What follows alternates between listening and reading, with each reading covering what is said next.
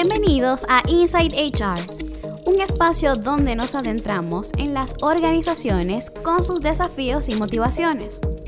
Queremos brindarte herramientas para afrontar el cambio, entendiendo que el más importante es el que sucede de adentro hacia afuera.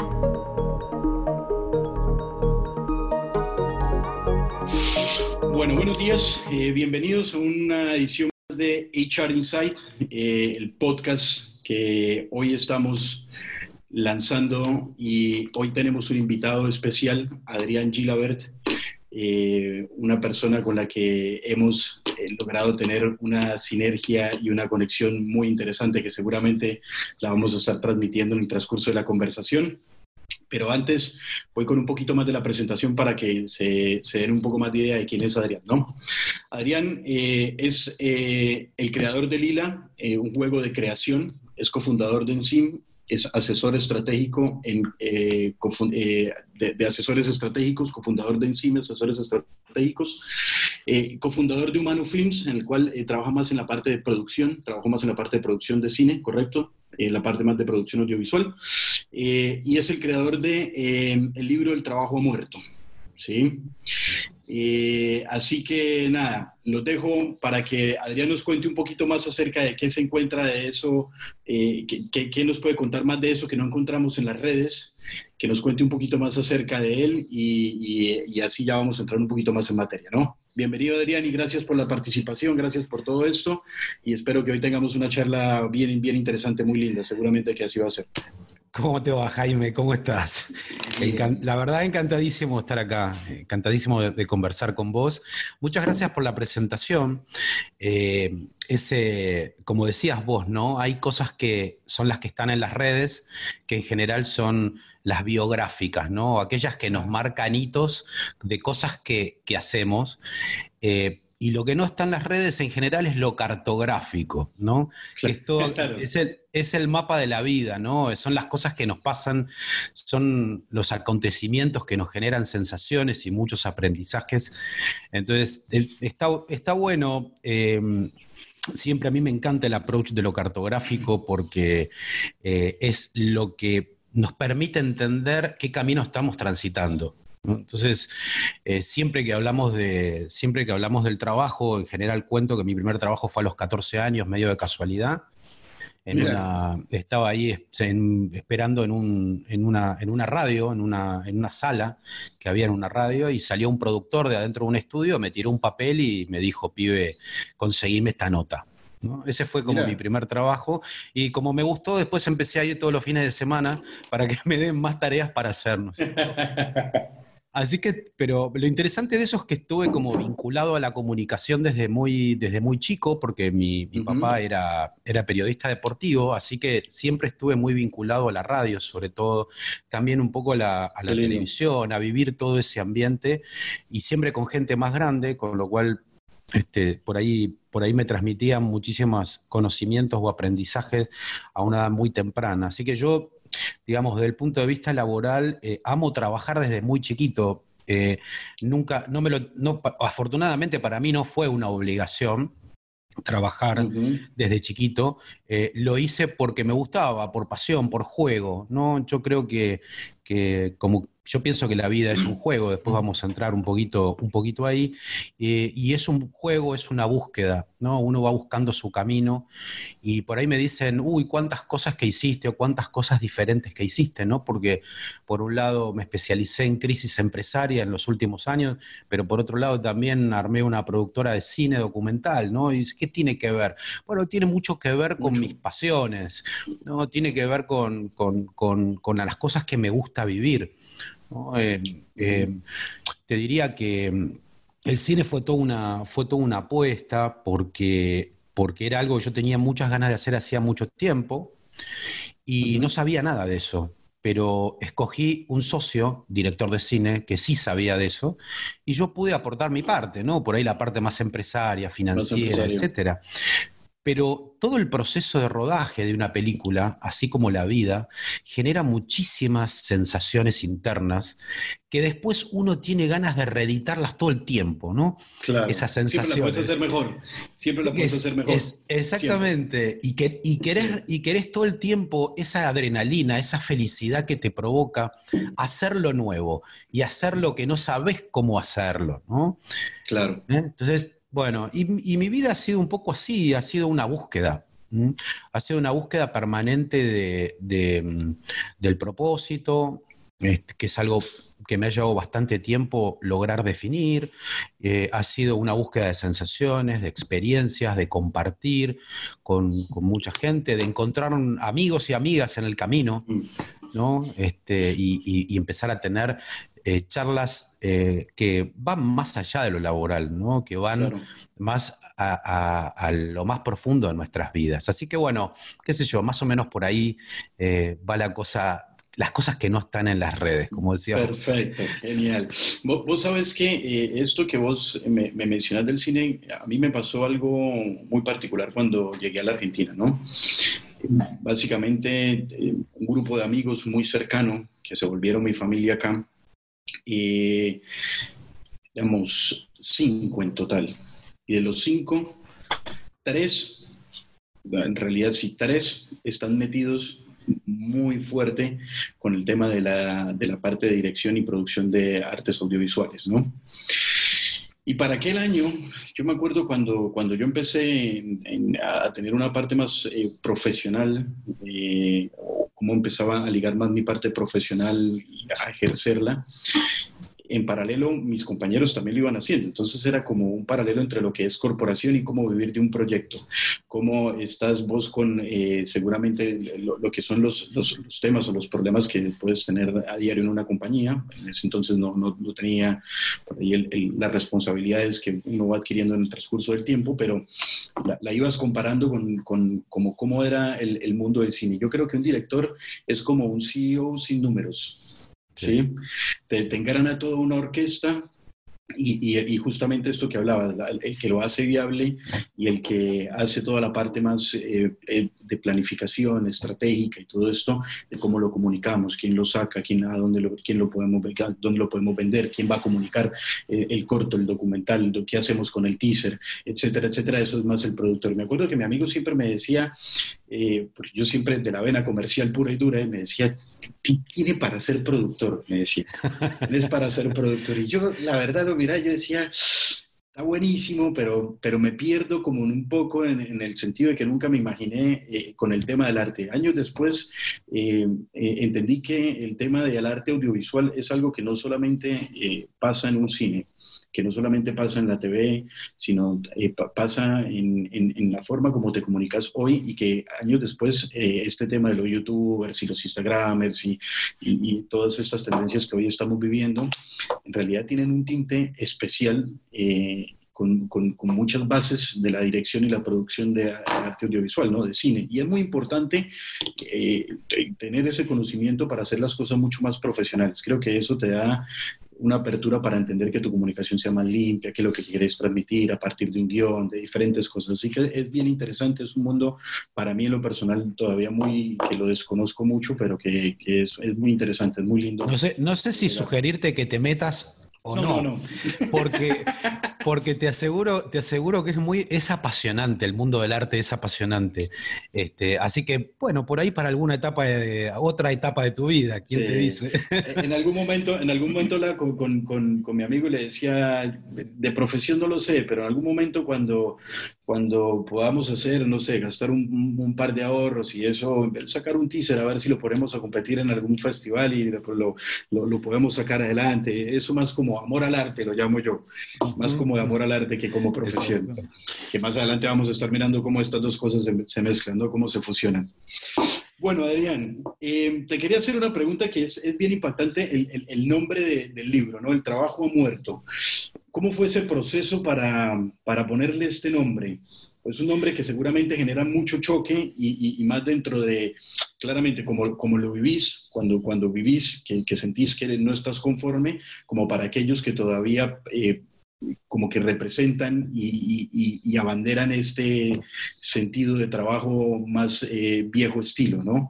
¿Qué, ¿Cómo fue ese proceso? ¿Cómo, cómo pensaste en estos dos eh, escenarios? Bueno, el, el, el, nombre, el título del libro es chocante porque lo que a mí me pasó fueron dos cosas que están vinculadas por las cuales a mí me hace mucho sentido el título.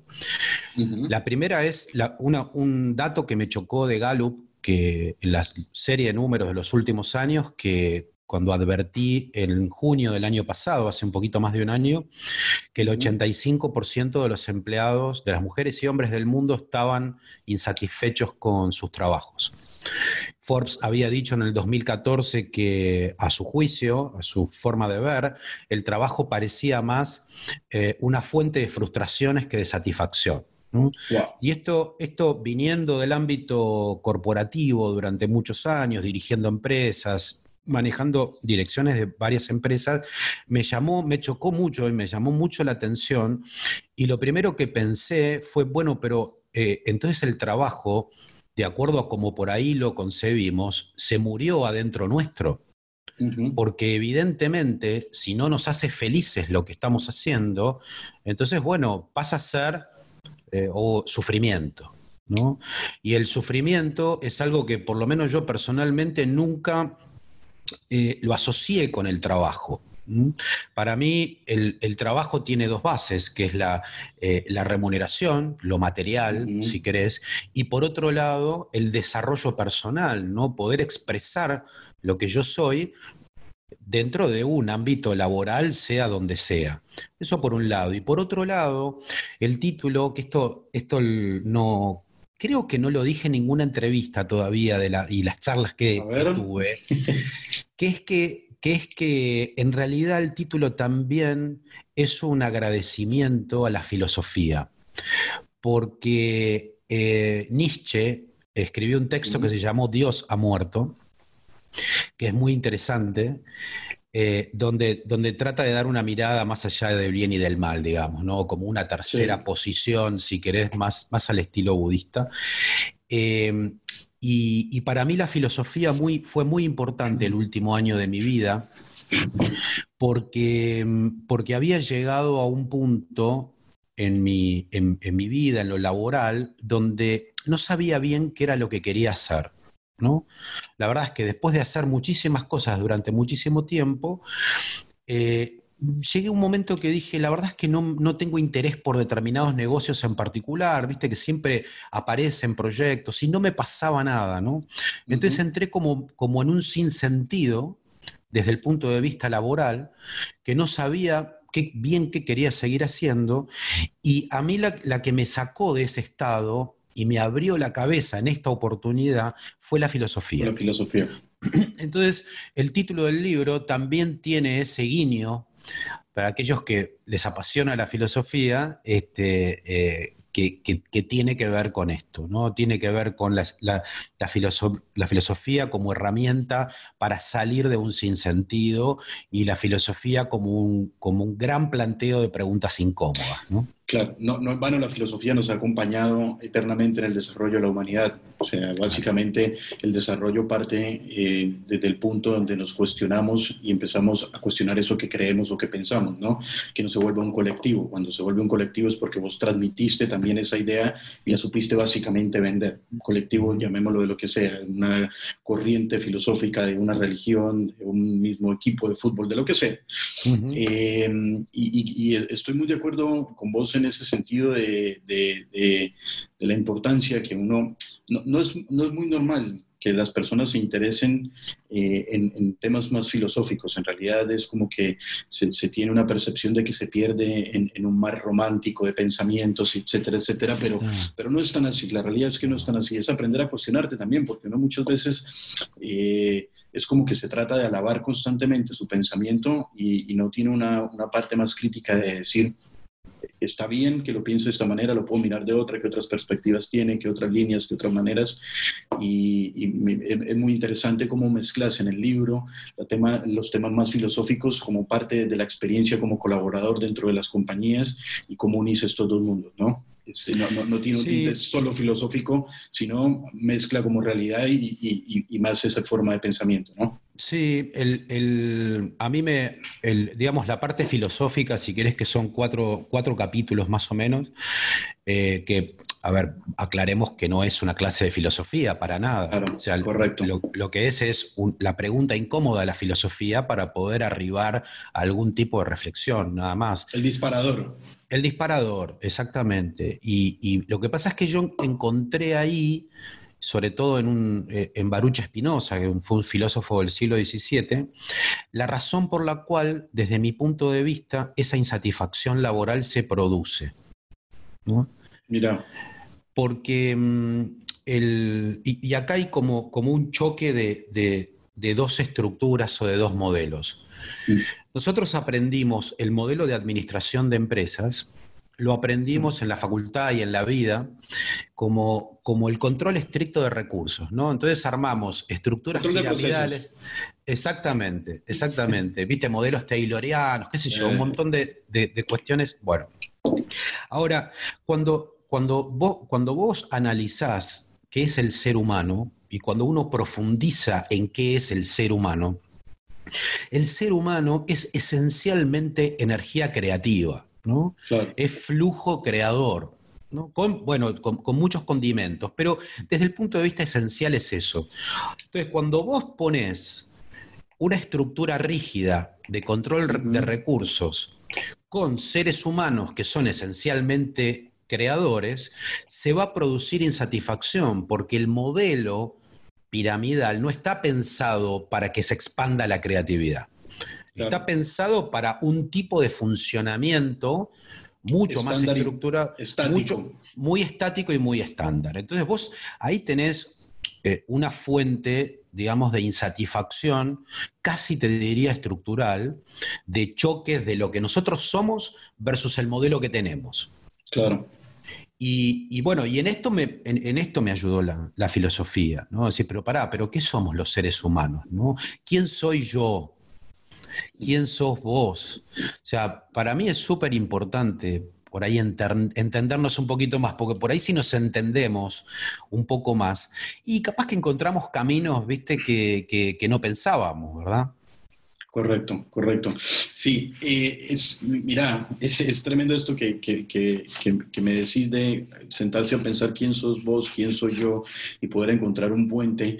Porque ¿qué es lo que pasa? Uno muchas veces es como que se mira el ombligo nomás ¿me entiendes? Y, y, es como que trata de buscar claramente, uno busca su satisfacción personal, pero eh, la está buscando en la mitad de, de, una jungla de sentimientos, básicamente. Alrededor tenés una jungla de sentimientos donde vos tenés el control sobre tus emociones, como la micro la microeconomía es tu control, cómo te controlas vos y qué es lo que vos querés, y la macro es cómo te metes vos con todo el, el resto y cómo mezclas ese, esa, montaña rusa de emociones que giran alrededor tuyo, que te terminan afectando un montón, ¿no?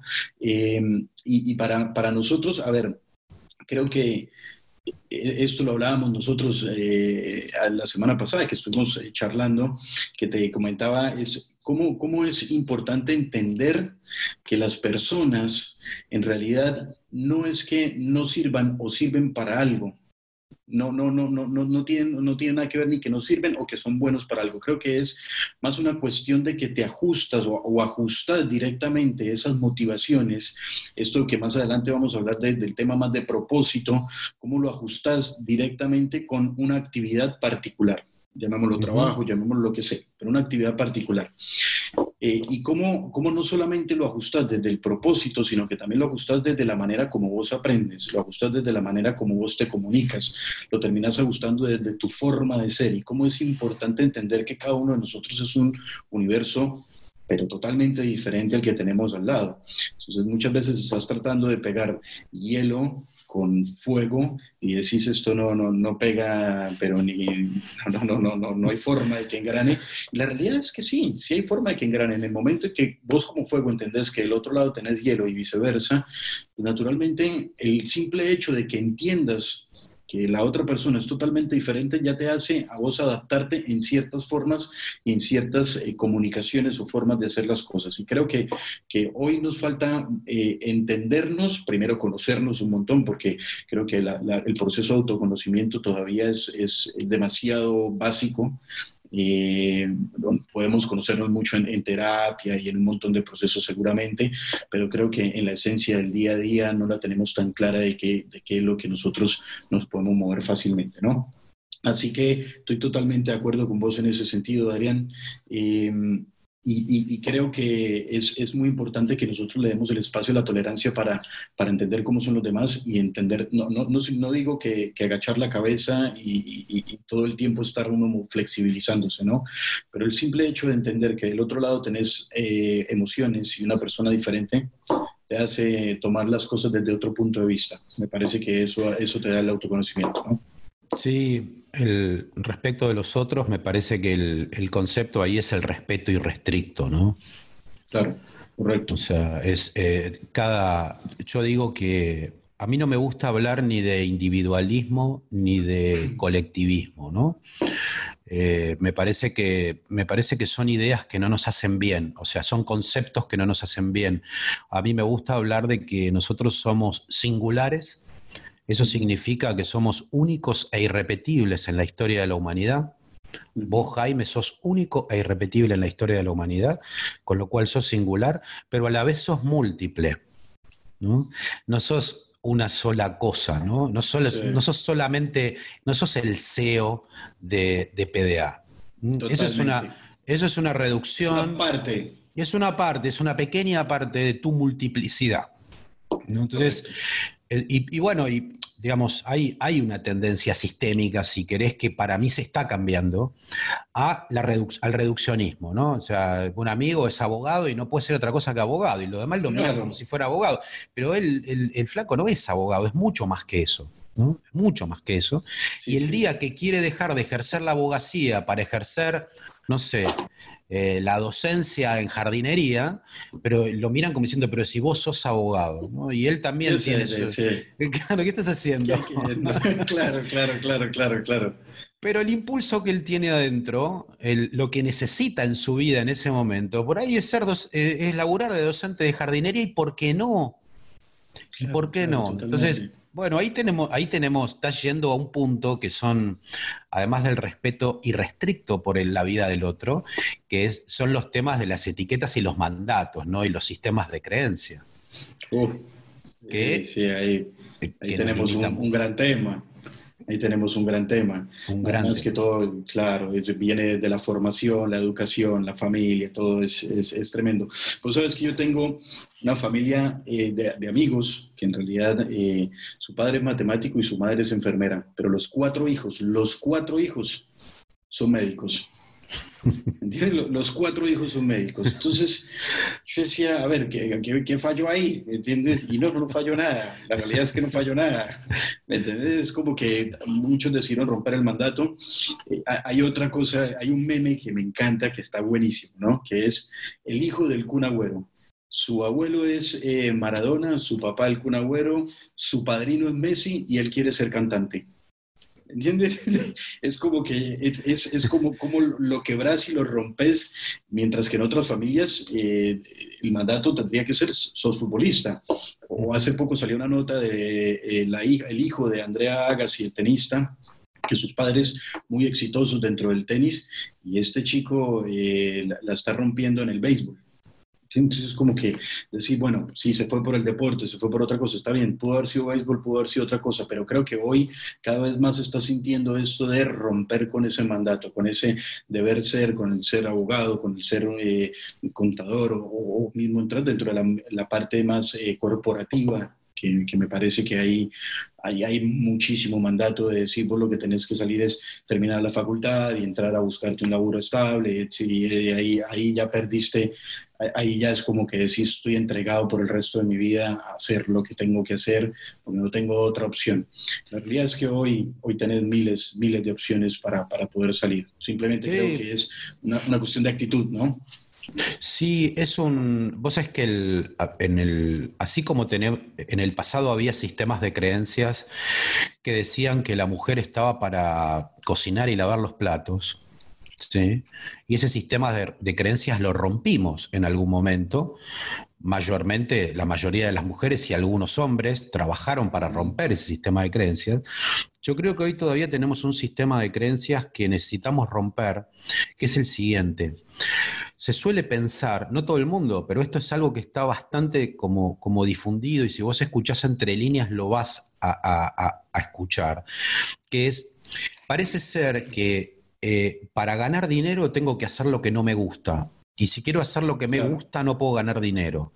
Es un sistema de creencia que es falso.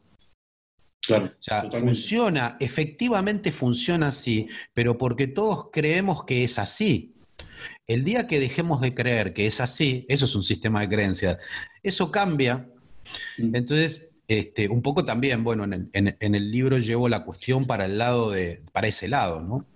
Claro. ¿No, no, te parece que también ese sistema de creencias es aprovechado también por el mismo sistema económico, el mismo sistema que hoy nos maneja, ¿no? Que es eh, a ver, hoy hay una necesidad básica que es vivir, básicamente, tener un ingreso para por lo menos vivir. Eh, y, creo que el, hecho de que eh, se acentúe esa manipulación, me parece que sigue abriendo y sigue acentuando mucho más esa creencia, ¿no? Totalmente. cuando, cuando, cuando, eh, cuando hay una crisis, ¿no? Em, una de las cosas que ocurre es que la crisis y sobre todo en Argentina, que venimos de crisis en crisis durante mucho tiempo, te vuelve a poner como en el estado de supervivencia. Entonces, y cuando a vos te ponen en el estado de supervivencia, lo primero que perdés es libertad, margen para decidir. Porque decís, bueno, a ver, todo esto se destruyó, lo primero que tengo que hacer es poder comer. Entonces, te vuelven a acercar a la cuestión del reduccionismo y a la cuestión de alejarte de aquello que a vos te puede llegar a apasionar o te puede alejar de un propósito. ¿Por qué? Por la necesidad de tener que comer. Y eso te quita libertad. Entonces, eh, las crisis son por ahí son muy buenas y muy bien aprovechadas para o los que ya tienen muchas crisis encima o los que tienen los que han logrado cosechar alguna fortuna, las crisis se pueden aprovechar muy bien, porque en toda crisis en toda crisis después cuando, después de la caída para, para mí las crisis tienen dos etapas, la de la caída y la de reconstrucción, ¿sí? Y en el medio hay un proceso de concentración de riqueza. donde ¿Está bien? Entonces, sálvese quien pueda ahí. Exactamente. Y los que, los que más patrimonio tienen en la entrada de la crisis son los que tienen más oportunidades desde el punto de vista material. Ahora, digamos, hay que ver que la, la, vida es un juego este, que está compuesto por algunos juegos. Uno es el material. Y el material tenemos que aprender a jugarlo. Esto no importa si yo nací en un hogar humilde o nací en un hogar con muchísima... Jugar lo tenés que jugar y lo tenés que aprender. Es como, si, no, aprendes a jugarlo y estás en, un, en una familia con recursos, eh, no sé, que te facilitan más los recursos, la realidad es que esos recursos los llevas a piques en dos segundos. claro. no sabes cómo jugar el juego. Exactamente. Exactamente. Y así como, así como el juego material, hay otros tres juegos más que, pero bueno, después Después lo, después lo conversamos. Ya, vamos, a, vamos, a entrar, vamos a andar un poquito más. Bueno, eh, vos hace poco hablábamos de, lo, de todo lo que me decías, de que somos humanos, eh, por naturaleza somos creadores, ¿no? Y creo que hoy esto que vos mencionás va muy de la mano, que lo, básicamente como lo planteas en el libro, creo que va muy de la mano de esta nueva tendencia que hoy tenemos, que se empieza a dar, no sé si es tan tendencia, la gente cree que es tendencia cuando la gente empieza a hablar. Para mí la tendencia es cuando empiezan a actuar, hay una diferencia enorme, eh, que empieza a, a, vislumbrarse un poco que son el tema de las células ágiles. ¿Viste? Como armas, vos vas armando equipos en función de los intereses. básicamente. Y vos puedes tener una persona dentro de un equipo comercial con muchas ganas de aprender de comunicación o con muchas ganas de aprender de producción o con muchas ganas de crear contenido mismo, O de una necesidad más de exposición o de menos exposición también. Eh, sea lo que sea, es como que eh, esta nueva tendencia de tener células ágiles basadas en proyectos tiene muchas cosas que son eh, vistas desde un punto de vista muy positivo, como es proyectos más cortos, objetivos más alcanzables, más medibles, incorporación de, de personas que son, como lo decimos, ¿no? zapatero a tu zapato. Entonces vos vas a hacer un producto y llamas a una persona del equipo de sistemas, una persona del equipo de producto, una persona del equipo comercial, del equipo consultivo, del equipo de marketing, de administración, el de finanzas, y vas armando en función de cada uno de estos profesionales un proyecto que ya tiene todas las aristas. Em, como muy, muy en cuenta, ¿no? Y eso está buenísimo para, para, para desarrollarse mismo como, como empresa, eh, como, como colaborador, por supuesto, porque te permite tener un dinamismo de proyectos y de aprendizaje muy interesante. Ahora, en algún momento eh, vas a tener proyectos donde tenés que pelear, ¿entiendes? Porque hay proyectos donde todo el mundo quiere estar. ¿Cómo, cómo, cómo, cómo, ahí es donde yo digo, bueno, vos como ser creador eh, y como muchas veces como responsable soy, que tiene los directivos de asignar o de, de, dirigir esos desarrollos, no dirigirlo, porque dirigir uno no dirige los desarrollos de las personas, uno brinda los medios y los caminos para que la persona pueda tomar ese camino y ese medio en el, momento. Pero hay un momento donde el medio se satura, y, me entendés, porque ya muchos agarraron ese camino. ¿Cómo, cómo, cómo crees vos que, que hoy eh, las empresas tienen esa responsabilidad de, de brindarle, porque uno tiene como esa idea de que tengo que brindarle lo mejor al colaborador, pero muchas veces cuando lo llevas a la práctica es muy difícil porque no, no encuentras el espacio para todos y caes en el mismo error de siempre, de tener que seleccionar quién sí y quién no. ¿sí? ¿Cómo, cómo crees que uno debe eh, cerrar eso, eh, esa brecha como, como líder, como, como, estos, como, como los líderes que están llevando hoy esto adelante? ¿Cómo, cómo, cómo le decís a uno sí, a uno no? ¿Cómo, cómo crees que se pueda llevar esto, Adrián? Yo creo que, yo creo que un poco a todos estos nuevos modelos eh, que son muy interesantes y, creo que, nos mejoran muchísimo en cuanto a esto de la capacidad creadora, ¿no? De que lo podemos manifestar nuestra capacidad creadora mucho más. Me parece que le, le, faltan, desde mi punto de vista, dos condimentos. Yo creo que lo primero, lo mejor que nosotros le podemos dar a los miembros de un equipo de trabajo es poder darles con claridad, absoluta claridad, cuál es el propósito que nosotros tenemos con un determinado proyecto. Eh, ¿Por qué esto es tan importante desde mi punto de vista? Primero, un propósito hay que entender qué es, ¿no? Porque se habla mucho de propósito, pero por ahí hay un poquito de confusión. Un propósito es la razón de ser. Entonces vos, Jaime, como, como ser humano, podés observar dentro tuyo y entender cuál es tu razón de ser pero así también una compañía, una empresa, puede entender cuál es su razón de ser. Correcto. Y va más allá de la generación de riqueza. La generación de riqueza obviamente está, pero hay otros elementos que poner en juego. Entonces, cuando vos declarás tu razón de ser y ya no la, la misión o ese tipo de cosas, hay un orden natural de las cosas donde va a haber colaboradores que van a sincronizar personalmente con ese, con ese propósito y otros que no van a sincronizar. Ahora, quienes sincronizan con ese propósito, vos tenés la garantía del compromiso. Tenés la garantía absoluta del compromiso y no necesitas a ningún líder a ninguna mujer, a ningún hombre, que esté forzando el compromiso todo el tiempo, porque el compromiso es natural desde el punto de vista del propósito. Punto uno. Punto dos. Punto dos, otro tema importantísimo, que son talentos, y más específicamente las intensidades de los talentos. Porque tu pregunta estaba asociada a cómo hago yo para decirle a uno que sí, a otro que no, ¿verdad? Bueno, eh, yo considero Entendiendo, perdón, eh, entendiendo que muchas veces no siempre eh, tomas la decisión correcta en función de que, de, que qué sé yo, muchas veces preferís preservar que pertenece a un equipo, que tiene un conocimiento, que qué sé yo, y por ahí del otro lado solamente hay ganas, de, de otros recursos solamente hay ganas. Entonces, es, es, difícil darles espacio. No solo las ganas, sino que los, la presencia de los talentos yo digo que hay cinco, los humanos tenemos cinco talentos. Eh, si eh, el lugar que van a ocupar en un proyecto, suponete que se requiere del talento de la comunicación y del orden. Sí. Dentro de un proyecto.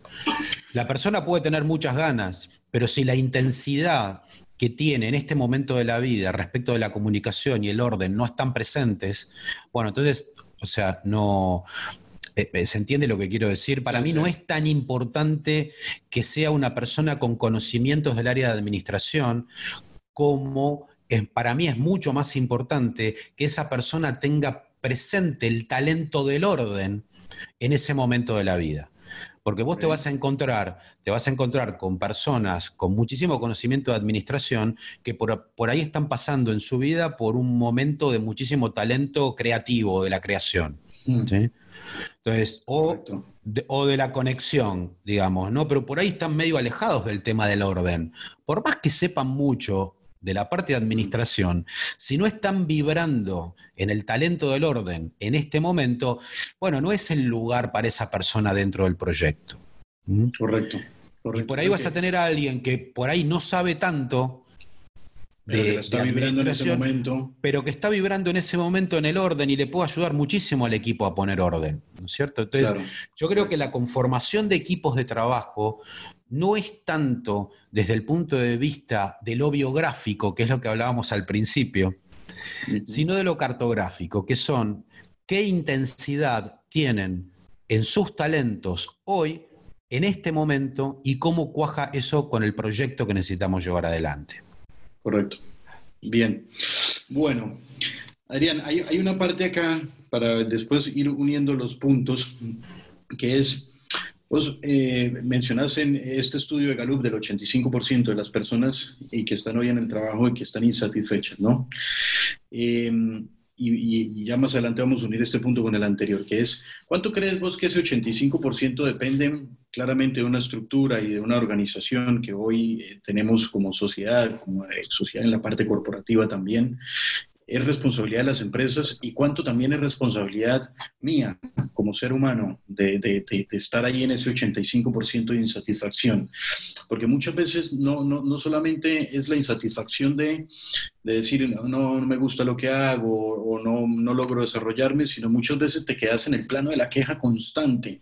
Es que es una constante. Vos, ayer escuchaba a un empresario del gremio autopartista en una entrevista que le hacían y decía, mira, de los 700 empleados que tenemos, yo te aseguro que el 97% son personas con las que tenemos una fantástica relación, jamás hemos tenido un problema, pues siempre tenés un 3% que te daña el caminado, que te pone palos en la rueda, ¿me entiendes? No sé si se estaba atajando por no tener un problema con el sindicato. probablemente. probablemente, pero, pero eh, me, parecía eh, analizar ahí y decir, a ver, cómo te tiñe a veces un, grupo muy pequeño y, cómo realmente a veces ese grupo se queda dentro de la queja y no aprecia muchas cosas buenísimas que tenés alrededor. Nos pasa en todas las compañías, ¿eh? que, tenés la persona que, está en una constante de, confrontación, en una constante de, de insatisfacción que, que, vos decís, bueno, hasta acá creo que el propósito eh, o, este punto que nos unió a escogernos para este proyecto, porque cuando uno entra a una empresa es un, lo escoges mutuamente, ¿no? Yo te, te, escojo a vos como empresa y vos empresa me escoges a mí como colaborador, es como básicamente un noviazgo. ¿Sí? Y hay un momento donde eso se acaba y que hay gente que se queda, que se queda dentro de esto dándole rosca y, y la verdad que te, te, queda dentro del plano de la queja constante eh, para mí es, es importante decir, a ver, ¿cuánto de ese 85% vos crees que hace parte de una queja constante y de una cuestión existencial como ser humano y qué tanto es realmente lo que tenemos hoy que cambiar como estructura organizacional? ¿no? Es absolutamente compartido. O sea, el, de hecho, el, si querés, en mi trabajo de todos los días, eh, tiene que ver, por un lado, trabajar con las organizaciones para que, lo para que entiendan por ahí este tipo de cosas, no a rajatabla, digamos, ¿no? pero como para reflexionar y abrir la cabeza.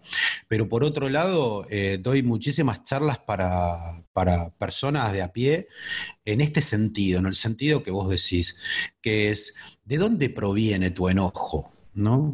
¿Cuál es el origen de ese enojo? ¿Por qué eh, la, mm, si se quiere, la, resistencia? ¿Por qué el conflicto permanente? Ahí está pasando algo. Y yo creo que el fondo de la cuestión es el mismo, porque en, definitiva es un tema humano profundamente. ¿Qué es esto? Yo creo que en la medida que nosotros entendemos lo que somos, lo que sentimos, y que por ahí podemos entender en nosotros que que realmente podemos hacer algo fabuloso con nuestra vida, ahí viene un poco la paz al ser humano, ¿no? Ahí es como que la paz baja y ahí se empiezan a, desagregar los conflictos, los enojos, más allá de que uno pueda, digamos, enojarse con ciertas cuestiones, porque obviamente somos seres humanos, ¿no? Pero estamos hablando de algo que es recurrente. Entonces, sí, yo, digamos, a creo que a los empleados, eh, a, los independientes, a quien fuera, es decirle, eh, tenés que hacer cargo te tenés que hacer cargo de tu vida. El problema de tu vida no, no es el, problema que te pone la empresa, no es el problema que te pone un gobierno, no es, sí, son contextos caóticos, pero a pesar, exactamente, a pesar de eso, bueno, ¿cuál es tu juego? ¿Vas a tomar tu vida las riendas de tu vida apasionadamente, a ver qué vas a hacer con eso en la búsqueda de la alegría, en la búsqueda de, la felicidad, de la creatividad, del desarrollo, en la, colaboración con, otras personas. Entonces, estoy totalmente de acuerdo con vos. Esto no es una responsabilidad solo de los modelos mentales de las organizaciones, porque en definitiva también los modelos mentales se construyen con las personas.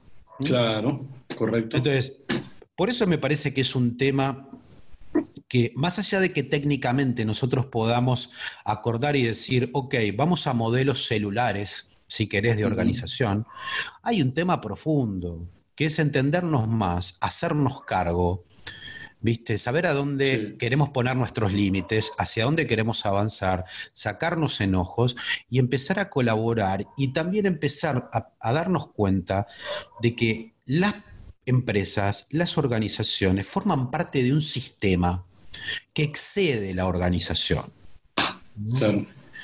Y que Los, los, bordes, ahora lo estamos viendo con todas las cosas que estamos tiene la, la, parte familiar, personal y todo, todo. Totalmente, totalmente. Incluso eh, lo que hasta hoy consideramos los proveedores de nuestra empresa o de una organización.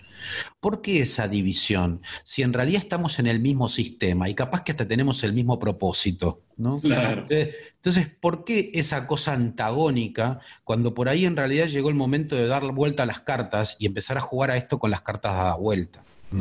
entonces, sí, hay responsabilidad desde, desde quienes toman decisiones, pero sobre todo de cada uno de nosotros. Sí, porque a mí, ¿sabes qué? Lo que a veces se me pasa por la cabeza, Adrián, que es decir, eh, es, es, muy fácil culpar eh, a la corporación, es muy fácil eh, culpar a mi trabajo, es muy fácil culpar al sistema, al país, al gobierno. Eso es muy sencillo. Te sentás y te empezás a quejar, prendes el noticiero y listo, ya está. Ahí, y, ahí te, llenas de excusas y de una, te alimentas mentalmente de decir, sí, mira qué, qué, qué, malas decisiones que se toman, o mira que esto debería ser de una manera u otra. Ahora, hay muchas empresas muchísimas empresas que realmente tratan de hacer las cosas bien, que signifique que tratan de hacer las cosas bien no significa que no cometan errores, ¿correcto? Obvio, claro. que, siguen cometiendo errores, que están en fase de crecimiento, que seguramente por una instancia u otra tenés que hacerlo de una manera particular, porque pues el contexto, la situación, la industria o el mercado no te permite hacerlo de otra manera que en tus manos quisieras cambiar un montón de cosas, pero que es una cuestión de paciencia, ¿sí? de tiempo, de un montón de cosas. Ahora, ahí también tenés la, queja constante. Entonces, cuando, aparte de, eso, de que te, están brindando un montón de cosas y del otro lado también seguir recibiendo la queja, hay un momento del basta, del pare, paremos acá ya y, y, revaluemos esta relación que tenemos nosotros de, mutua, ¿no? Es que, total, es... que eh, totalmente, porque esa persona puede haber sido eh, egresado de Harvard. ¿sí? Claro Pero ¿de qué, de qué te, o sea, qué, qué es lo que le aporta no te sirve. A, la organización? ¿no? Por ahí está pasando un mal momento en su vida y por ahí necesita un break en su vida como para, como para reordenarse y, reordenar sus energías, ¿no? Porque yo creo que que cuando aparece la queja es porque hay algo que no está bien, ¿no? La, la queja permanente es porque hay algo que no está bien con uno. Entonces, bueno, ahí uno tiene que ver qué es lo que le pasa. Entonces, no, me sirve de nada que sea por ahí egresado de Harvard o que tenga un montón de experiencia, porque en el juego emocional, que es el otro de los juegos de la vida, no está funcionando. Entonces, esa persona necesita ayuda, tiene que buscar ayuda por sí misma, de la cual la organización no tiene por qué ser el, responsable, porque si no, si no estamos mirando las organizaciones también como si fueran el gran padre universal, ¿no? Claro, que tiene que cumplir con... Exactamente, y la verdad es que nosotros somos, en esto no nos ayuda para nada los sistemas legales, ¿no? Porque este, es, eh, ves la empresa, ¿no? O el board de accionistas de una empresa como si fueran nuestros grandes padres. No, hombre, son seres humanos iguales que nosotros, que les ha tocado ahora jugar el juego, este, un juego ahí arriba, ¿no? Muy divertido y muy entretenido. Eh, y nosotros tenemos que hacernos cargo de lo nuestro. En el fondo, una organización es un conjunto de asociaciones libres. Claro, correcto. Sí, sí, tenés toda la razón. Mira, eh, yo tengo un, eh, en algún momento tuve una clase, un profesor que lo, charlábamos la semana pasada, lo, que tengo mucho cariño, Andrés Hatun, eh, y nos llevó un, caso fantástico a, clase, porque aparte de eso te mete obras de teatro, cocineros, de, todo, es una cuestión de modelos, de circo, un montón de cosas, bien, es bien interesante. Y Andrés eh, en una ocasión nos llevó un caso de un tipo que era que había ingresado a la compañía, creo que y reventó un tipo en el área comercial y de negocio. El tipo había reventado las ventas en un 400%, había puesto las acciones de las empresas de la empresa a volar, empezaba a generar eh, negociaciones y acercamientos de la empresa tremendamente interesantes. Ahora era una caca completa con todos los colaboradores de la empresa. Pero era, una, era un, un, un lunar que había un tumor que había que extirparlo.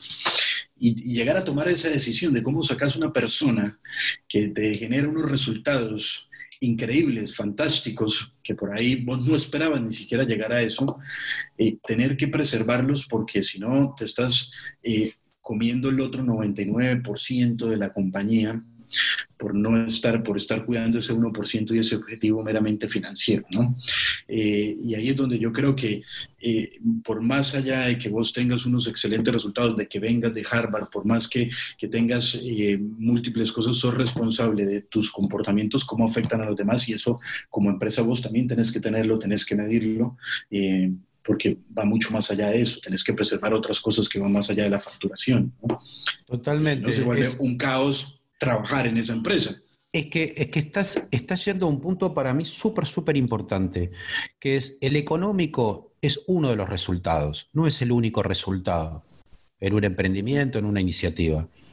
Después hay otros resultados que efectivamente ocurren, pero que no medimos o no queremos medir, pero que sí ocurren, que son, por ejemplo, el impacto comunitario. O sea, cómo impacto yo en la comunidad con la actividad que estoy haciendo.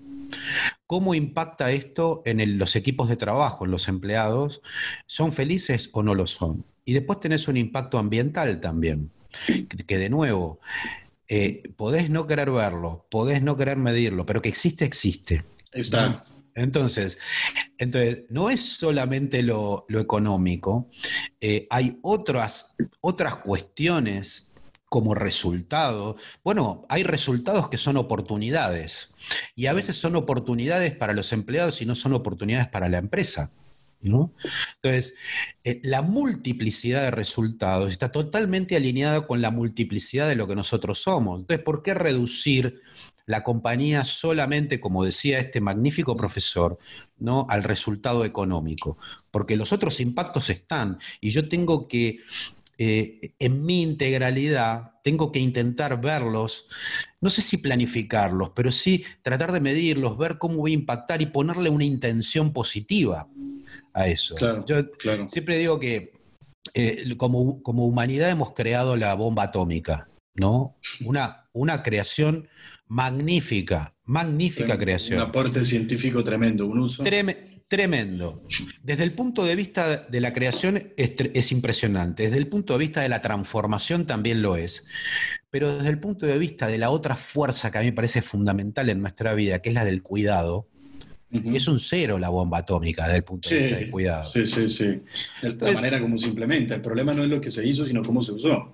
Exactamente. Cuando vos creas algo fabuloso, pero no le aplicás la fuerza del cuidado, podrás tener un resultado económico espectacular, mm. ¿sí? pero por ahí estás generando impactos, como en el caso de este gran comercial mm. del, del profesor, un gran resultado económico, pero un desastre de toxicidad, por lo menos en los empleados. ¿no? Claro, claro. Sí, creo que te genera esa sensación de decir, vuelvo un poco para atrás. Yo siempre tuve un parámetro en lo personal, ¿eh? esto es bien personal. Yo siempre tuve un parámetro que creo que se lo he compartido un montón de veces al equipo, que es vos tenés un termómetro, el, termómetro de, de, cuando te levantas. Y esto quiere decir cuántas veces cantas en la ducha o cuántas veces te levantas contento y sonriente. el, problema no pasa con que dos o tres días te levantes con sueño, que no puedes más con la vida, que yo no sé qué más, que me meto callado en la ducha, que no pongo la radio, que no pongo nada, que todo me pasa en silencio, en tranquilidad, que también se puede disfrutar. Pero por lo general es importante que no sean muchos días consecutivos o muchas semanas consecutivas esa sensación de no me quiero levantar de la cama, o de no cantar en la ducha, o de no sonreír. ¿Por qué?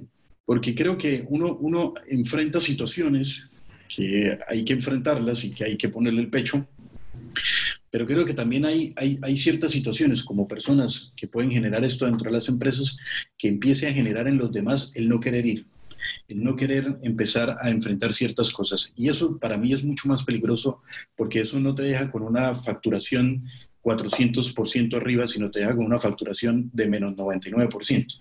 ¿Me entiendes? Porque todo el mundo se te va a ir y este tipo, por más estrella que sea, no va a poder entregar nada si no tiene gente al lado. El delivery del producto seguramente no va a poder, no se va a poder hacer, la facturación no se va a poder hacer, nadie va a poder hacer nada, porque uno solo en esencia es difícil, a menos de que seas un, consultor freelance, que ya saben cómo la sufren por estar solos, justamente, eh, solo no puede llegar a ningún lado. Hay, un, discurso que es de un domingo cualquiera, de Any Given Sunday, de esta película de, ¿cómo es que se llama? Eh, de ay, se me escapa el nombre, bueno, que es un discurso que dan al final de, que dice, eh, o morimos eh, como individuos o salimos como equipo, ¿sí? Es, simplemente eso. Entonces creo que muchas veces, creo que como empresas tenemos que preservar más esa cultura, tenemos que preservar más la identidad que tenemos como compañía, lo que nosotros queremos eh, ir, eh, conseguir más allá del objetivo económico, que estoy totalmente de acuerdo con vos, es un objetivo, porque no, es, no somos organizaciones sin ánimo de, no, no son organizaciones sin ánimo de pérdida, ¿me entiendes? Ni siquiera te voy a decir sin ánimo de lucro, no. Pero ¿sabes cuál, ¿sabes cuál es la paradoja?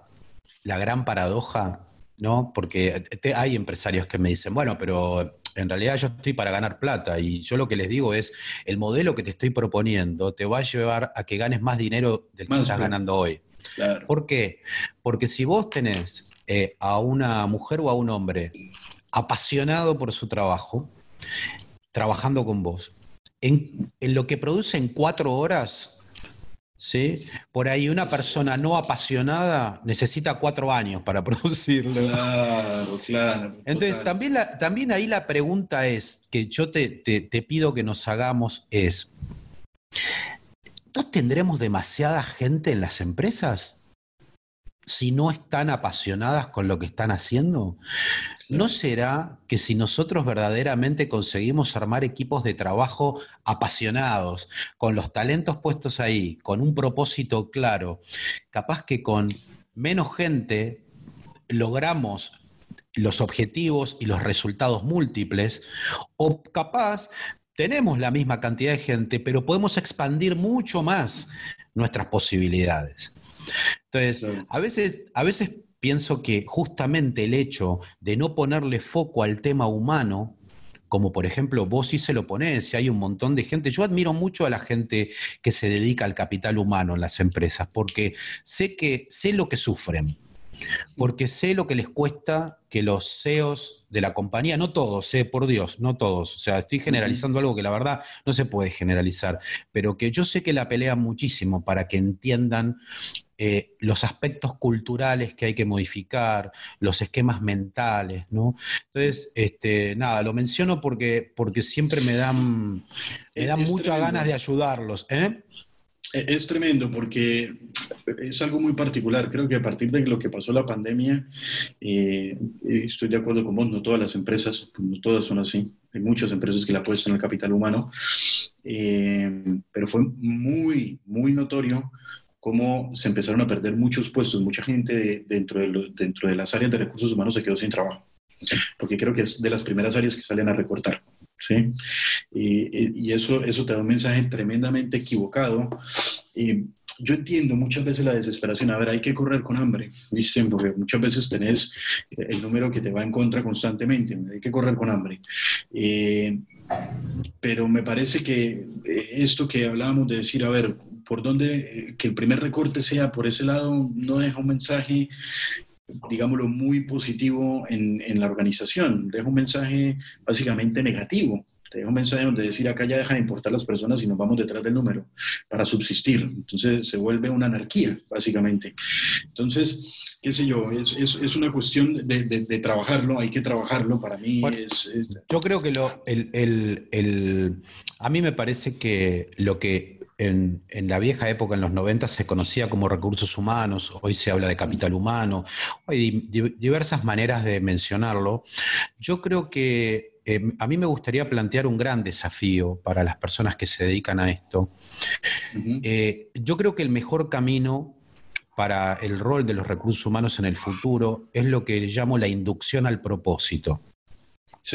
¿Por qué digo esto? Porque el inducir a una, organización al propósito, trabajar en eso, en aceitar eso, va a prevenir de despidos futuros. ¿Qué quiero decir? Te doy, un ejemplo. Imagínate una empresa de, que compra y vende productos informáticos, un mayorista de informática. Laptops, computadoras, bueno, todas cosas, una empresa dura, ¿viste? Que compra y vende, ¿no? Que tiene procesos, que depende de la rotación del stock para sacarle rentabilidad, o sea, bien dura, bien orientada a la rentabilidad, a la rotación del stock, a las finanzas. Perfecto, bárbaro. Vino la pandemia, ¿sí? La cuarentena. Se frena la venta, con lo cual tienen que tomar medidas por ahí de despidos y por ahí despiden a la gente de recursos humanos. Ahora, si yo te cambio eso y te digo que el propósito de esa empresa, en vez de ser ser líder en el mercado informático, que el propósito sea contribuir al acceso a la tecnología de toda la sociedad. Suponte que fuera ese el propósito. ¿Qué hubiera pasado durante la pandemia? Obviamente hubieras, hubieras vendido menos de laptops y demás, pero hubieras tenido cursos de acceso a la tecnología para vender. Sí. O, hubieras, hubieras ya trabajado con escuelas primarias, con escuelas secundarias, dándole acceso, con lo cual los chicos hubieran más rápidamente eh, tenido los elementos para poder conectarse con sus docentes. Digo, ¿y, qué ocurre en, en, una situación de crisis? Vos lo que haces es suplantar revenues porque vas a vender menos laptops y vas a vender más cursos. Entonces, un propósito integrador te protege el negocio y protege despidos. ¿Mm? Claro. sí, sí, sí.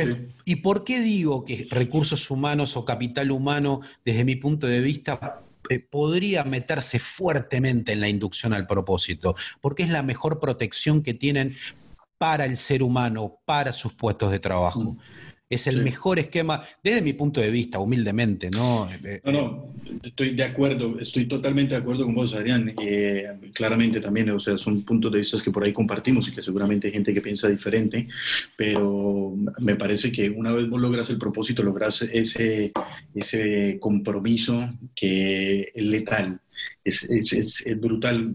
Es, puedes mandar a una persona a la guerra con una escoba, pero si tiene el compromiso la gana, no importa. Tiene, le vibra otra cosa, tiene, va, pasa por otro lado.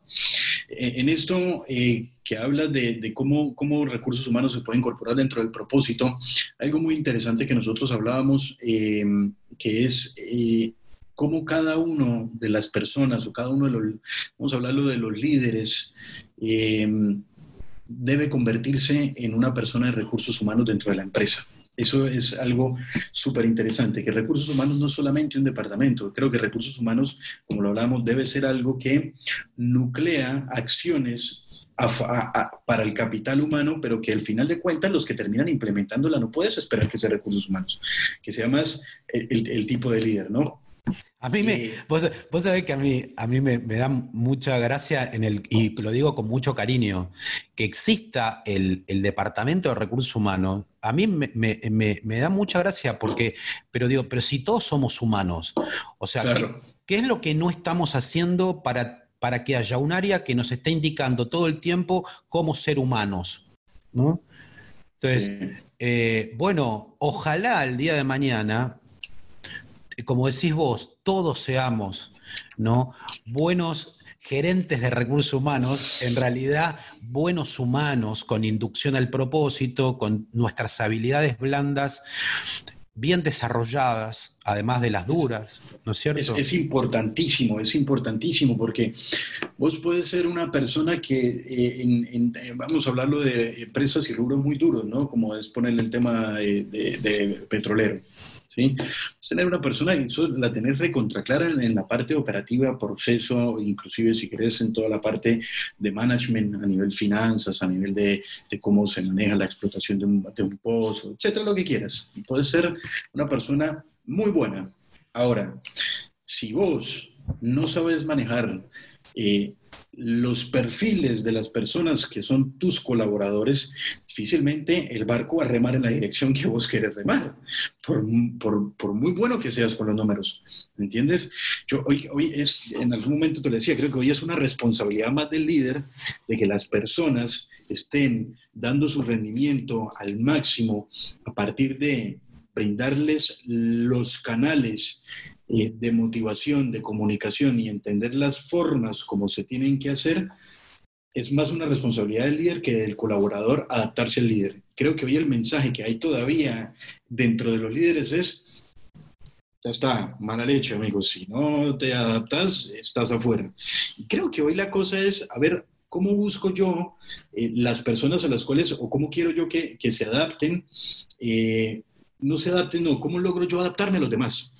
¿Me entiendes? ¿Cómo logro modificarme para entender que una conversación con una persona dando el mismo mensaje no tiene que ser el mismo con otra persona y que esos mensajes generalistas muchas veces caen pésimo, pero caen pésimo no porque sean malos, caen pésimo porque lo mismo que le dijiste a una persona, se lo dijiste a la otra persona y tenés dos reacciones diferentes. Y eso es por no entender muchas veces a, la otra persona, su perfil, cómo es, en, qué se maneja, y ahí es donde está esto que vos hablas de cómo nosotros es necesario que todos los líderes de la empresa manejen y empiecen a explotar esa parte de habilidades blandas, eh, porque no, solamente te sirven para la empresa, eh, te sirven eh, para la vida misma, para, para, hablo bajito, para tu pareja también, para poder entender un montón de cosas y entender que a veces vos sos un terco también, no, no, no solamente del otro lado, yo, a veces tengo que entender que soy un cabezadura y que, que, que, tengo que cachetearme y decir, ah,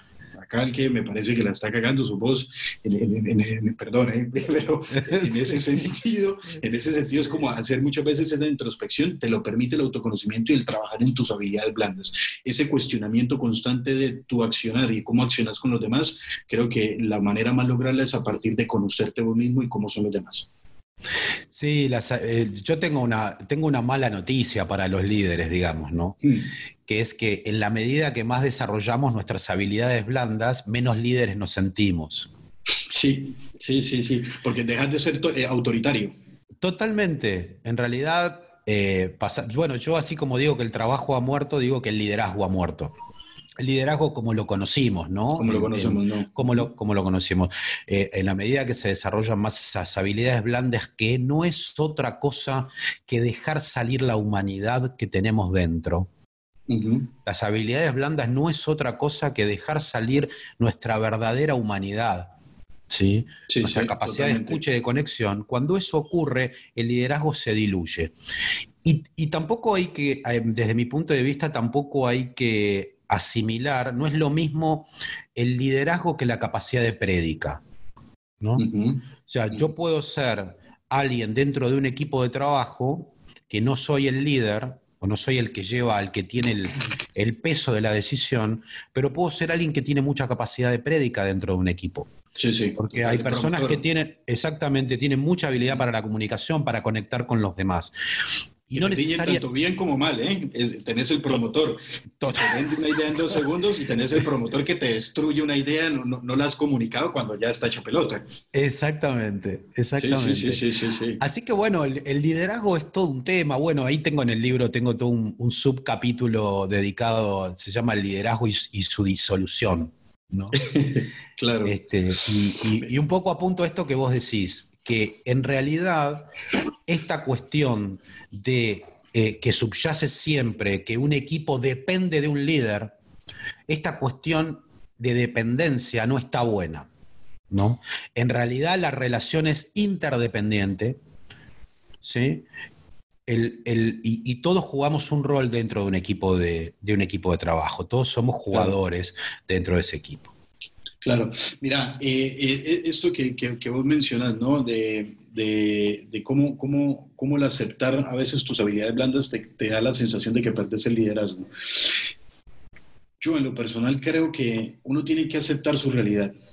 Y cuando hablo de, aceptar su realidad es aceptar, creerte también tus fortalezas, pues la gente no las cree, ¿sí? Eh, pero también ser consciente de tus debilidades y exponerte. La realidad es que hay que exponerse, decir, loco, yo la verdad te pido mil disculpas, pero de lo que me estás hablando no tengo ni idea. Entonces, por eso mismo, prefiero que seas vos quien me diga qué es lo que hay que hacer. Porque no tengo ni idea de lo que me estás hablando. Entonces, es, aceptar la realidad y aceptar tu conocimiento. Bien lo decía eh, Steve Jobs en, en, algún momento, decía, ¿cuándo puedes contratar a alguien para decirle qué es lo que tenés que hacer?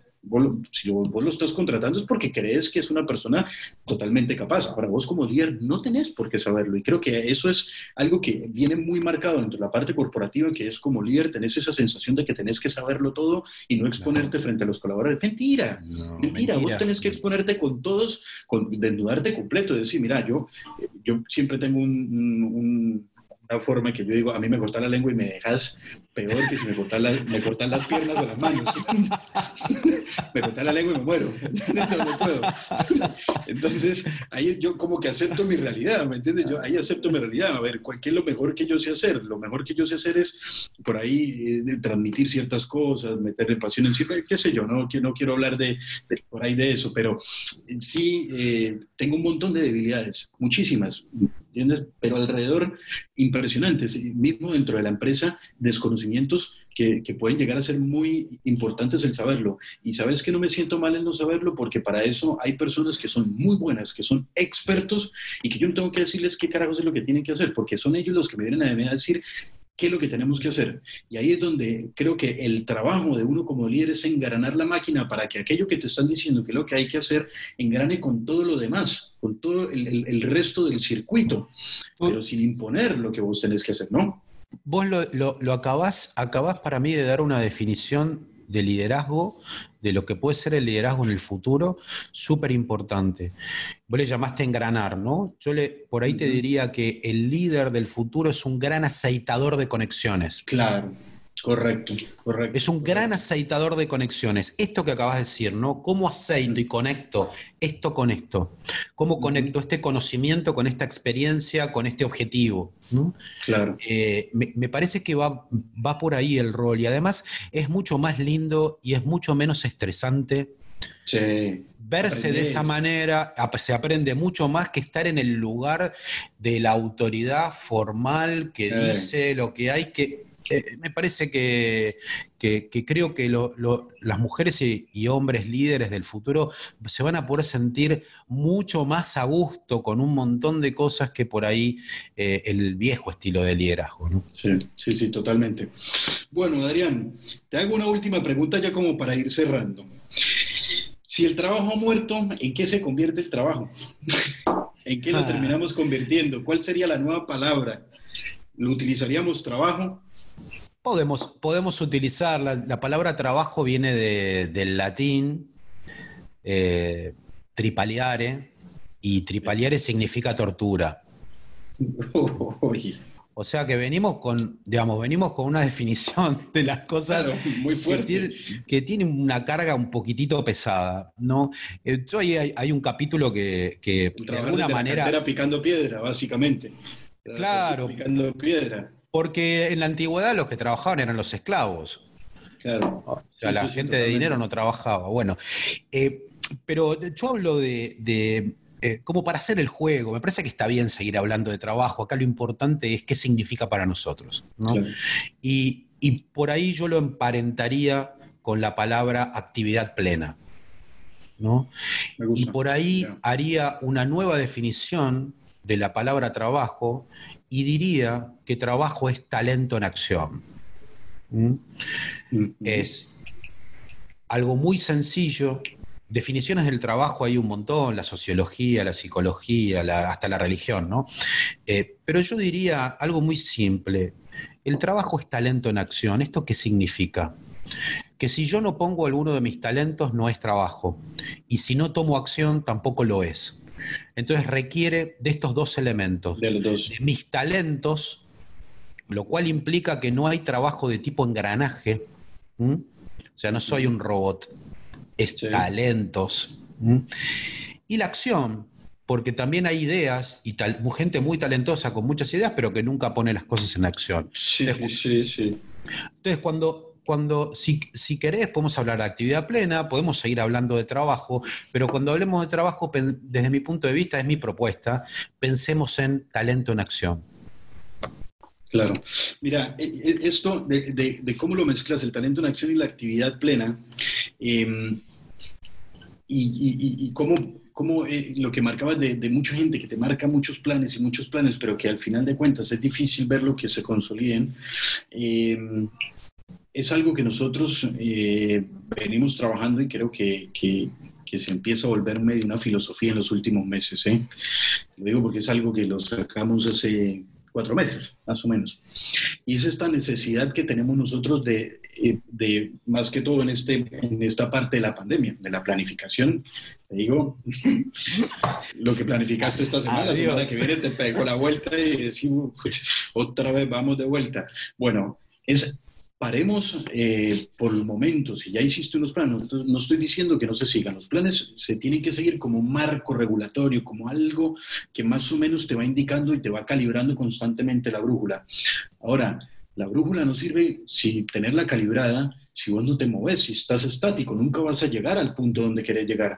Y ahí es donde está la necesidad de parar de ser planners a empezar a ser más doers. Uno tiene que empezar a ser una persona que es realizadora, que tiene que hacer, que más allá de, de todos los inconvenientes que puedas tener en la mitad, esto es otra cosa que pasa mucho en las organizaciones. Dicen, ah, no, yo no lo hago porque no me dan el espacio, yo no lo hago porque tal cosa. No, los espacios están. Abrí la boca, poné, proponé, hace algo. Yo recuerdo en, algún momento años atrás, de, la mano de Julieta, me acuerdo que eh, en algún momento decidimos eh, incorporar un video dentro de la página web de PDA en el año 2015, 16 más o menos, que para ese entonces empezaban a utilizar los videos de movimientos en los headers de las páginas y fue durísimo venderlo, pero durísimo, no sabes, nos costó una lágrima, pero entera. Y recuerdo que en ese momento, por más de que no nos dieron espacio, nosotros dijimos, ya está, basta, loco, ¿sabes qué vamos a hacer? Pues salimos nosotros, lo hacemos, mostramos cómo queda y si gusta, pues fantástico. Bueno, desde entonces tenemos video en la página. ¿Viste? Desde entonces eh, es como que nos atrevimos a, darle, a, realizarlo y no quedarnos en la planificación de cuándo deberíamos meter un video. Quiero, quiero, quiero ayudarte un poco con eso, en este sentido. Yo considero eh, que una vida, la mía o la tuya, una vida, es el escenario de una manifestación. Entonces, cuando vos a la palabra vida la corres un poquito y pones trabajo, también es el escenario para una manifestación. Entonces, si yo no, no llevo la acción adelante, el doer que decías vos, no estoy manifestando. Entonces no estoy viviendo al no manifestar. Por esto, por esto la acción es tan importante para nuestra vida. Y no importa, por ahí vos, ustedes presentaban el video y capaz que se frustraban porque le decían que no, o porque no, les gustaba, pero, pasó, ¿eh? bueno, pero no importa. pasó así, la pelea duró seis meses, un año, más o menos, pero... Pero no importa porque vos manifestaste. El equipo, Julieta, manifestó y puso esa creatividad y toda esa expresión en juego en la vida. Y eso es vivir, y eso te da mucha sal, eso te da muchas ganas todos los días. Entonces, eh, el, creo que vamos a entrar, como decías vos, en etapas donde la planificación va a pasar a un segundo plano. De hecho, ya pasó a un segundo plano. Yo creo que también, eh, últimamente se está hablando mucho de la teoría de la complejidad, ¿no? de, los, de los escenarios caóticos y de cómo manejarse dentro de esos sistemas. Me parece que, que los objetivos son para ponérselos, pero a veces la vida nos hace cumplir el objetivo de una manera que nosotros no pensábamos. Sí, sí, sí. En, total desorden. Muchas veces cumplís uno más lejano primero, luego el más cortito se demora un poco más, el de la mitad pasa a ser rápido, qué sé yo. Y, manejar y aprender a manejarnos en este caos, porque si hay algo que nos vino a mostrar todos estos últimos acontecimientos de los últimos meses, es que nosotros tenemos la ilusión de que la vida es estable, pero no lo es. La vida es un escenario metaestable. No quiero decir inestable. Metaestable significa que tiene por momentos distintos grados de estabilidad o metaestabilidad. Y ahora nos encontramos con un escenario metaestable grave, ¿no? Jodido. Sí, sí, muy jodido. Porque esta no la vio venir nadie, ¿viste? Entonces, eh, eh, y, aprender a divertirnos con eso, ¿no? A jugar los cuatro juegos de la vida con... con... Para mí sí, el que hizo barbijos para enero, el que hizo tapabocas para enero, ese la vio, vio la vio rapidito, fue, accionó. Ese es un fenómeno. La, tiene, la tiene muy bien ganada. Salieron muchos fenómenos en esta pandemia. Vos sabes que ayer eh, eh, yo voy hablando de, lo que se me va viniendo a la cabeza acá, de lo que voy mirando por ahí, ¿no? Y había un, post de decir, hay muchas críticas con aquellos que hoy todos se volvieron, eh, que hacen máscaras. Hay muchas críticas con aquel que empezó a vender comida para delivery. Hay muchas críticas porque hoy todos empezaron a, hacer deliveries o hacer, y creo que es, es una cuestión claramente necesidad, necesidad económica muy marcada de, salir adelante y más en ese momento. Pero creo que lo, que hay que resaltar ahí es la creatividad y la capacidad que, que tienen de adaptación. Porque es muy fácil sentarse de la crítica y decir, mira, todos empezaron a hacer máscara, mira, todo el mundo empezó a hacer esto, mira, ahora todo el mundo empezó a hacer esto, yo voy a hacer algo diferente. A ver, mostrame qué es lo diferente que estás haciendo. Antes de, sentarse uno y, plantarse en esa crítica. Claro, total, total, totalmente, porque eh, por el otro lado tenés un montón de personas, de empresas que no se adaptaron y se han fundido, han quebrado. Sí o están en concurso de acreedores. Entonces, Aparte que ya veníamos de, años golpeados, ¿sí? Sí, claro, claro. bueno, entonces... Tiene la región. Totalmente. Entonces, bueno, mejor aquellas personas que se reinventaron rápidamente, se adaptaron y salieron adelante. Es para celebrar, no es para criticar. Estoy totalmente de acuerdo, estoy totalmente de acuerdo. Bueno, Adrián, un placer, qué gusto de charla. La verdad que siempre que hablamos la, paso fenomenal, fantástico. Se me pasa el tiempo volando. Creo que ya llevamos alrededor de hora y 20 minutos, puede ser. Oh, a Julieta esto no le va a gustar. No le va a gustar nada. Eh, pero ya van a tener que hacer todo el proceso de edición bien. Así que, nada, muchas gracias de verdad por estar, por, por toda la participación, la colaboración. Desde el minuto cero nos hemos encontrado eh, con una persona tremendamente abierta, muy colaborativa, dispuesta y sobre todo... Eh, que tenemos un pensamiento muy parecido. Así que yo eso lo celebro. Te agradezco mucho por estar acá, Adrián. No, la verdad que el, agradecido soy yo. He disfrutado mucho la charla, disfruté mucho las charlas previas con Julieta, la charla previa que, tuve con vos, eh, intercambiando opiniones. Me gustaría dejar un mensaje eh, en, el sentido de que reafirmar esto de la enorme potencia creadora que tenemos de la enorme potencia para transformar las cosas, de lo, talentosas y talentosas que somos todos, enormemente talentosos, que no nos haga creer nadie que no lo somos. Nosotros podemos hacer realmente cosas que transformen el mundo y que lo hagan mil veces mejor aún de lo que es y que nadie nos haga creer que esto no es así y que vivir apasionadamente, alegremente, realmente es lo que vale la pena. Así que, bueno, esto para mí fue apasionante, esta charla fue muy alegre, me divertí mucho y, profundamente agradecido con, con, con vos, Jaime, con Julieta también, obviamente. Gracias, Adrián, de verdad. Muchísimas gracias por estas palabras. Estoy totalmente de acuerdo con vos, con lo que, con lo que acabas de, marcar, de, los seres creadores que somos. Yo ahí te sumo que, que uno eh, no significa que sea bueno o malo para algo. Todo lo contrario, creo que hay cosas que nos causan más o menos esfuerzo en la vida eh, y que, que, nos cause, que nos cause más esfuerzo no significa que, se pueda, que no se pueda hacer significa que necesitas concentrar un poquito más tu forma de ser para poder llegar. Y en eso eh, es una invitación a todo el mundo a que, a que se atreva, a que se atreva a hacer muchas cosas. Yo, en lo particular, hoy me, me quiero atrever a aprender a programar a partir de mis 33 años, entrar de ser. Vamos a ver cómo nos va.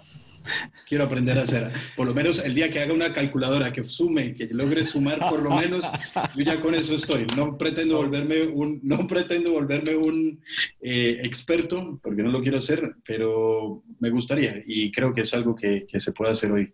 Así que invitarlos a todos a que luchen cada día más por, por aprender esas pequeñas cosas, por llegar, por seguir creando. Y ahí estoy de acuerdo. Gracias, Adrián, de verdad, una vez más. Y seguramente vamos a estar en contacto y hacer eh, futuros podcasts y futuras conversaciones. ¿Vale? Un fuerte abrazo, muchas gracias. Abrazo. Esto fue Inside HR. Gracias por acompañarnos en este episodio.